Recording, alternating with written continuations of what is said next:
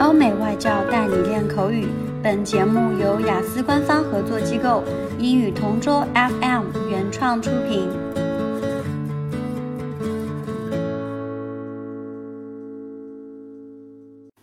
Describe a foreign celebrity you want to meet in person. I've always been really into nature documentaries, so one foreign celebrity that I would love to meet is a famous British man called Sir David Attenborough. I've known about Sir David Attenborough for as long as I can remember because he's been on TV for over 50 years.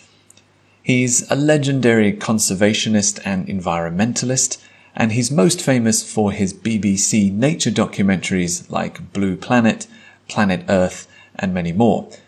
I first remember watching him on TV in a famous scene where he's holding a baby gorilla, which was filmed back in the 1970s. I remember being fascinated by that footage and I've wanted to meet him ever since. I'm sure he would have lots of fascinating and incredible stories to tell me about what he's seen and what he's experienced around the world. He's also extremely knowledgeable, so I'm sure he could answer any questions that I would have about virtually any animal.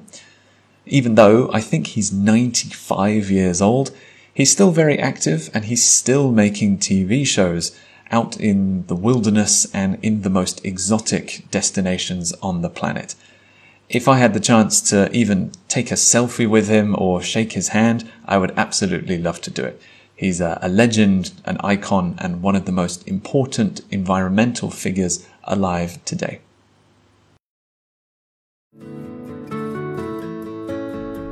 OK，今天的 Part Two 口语话题到此结束。想要免费获取五到八月雅思口语完整题库和口语素材的小伙伴，可以关注我们微信公众号“英语同桌”，回复关键词“口语题库”就可以啦。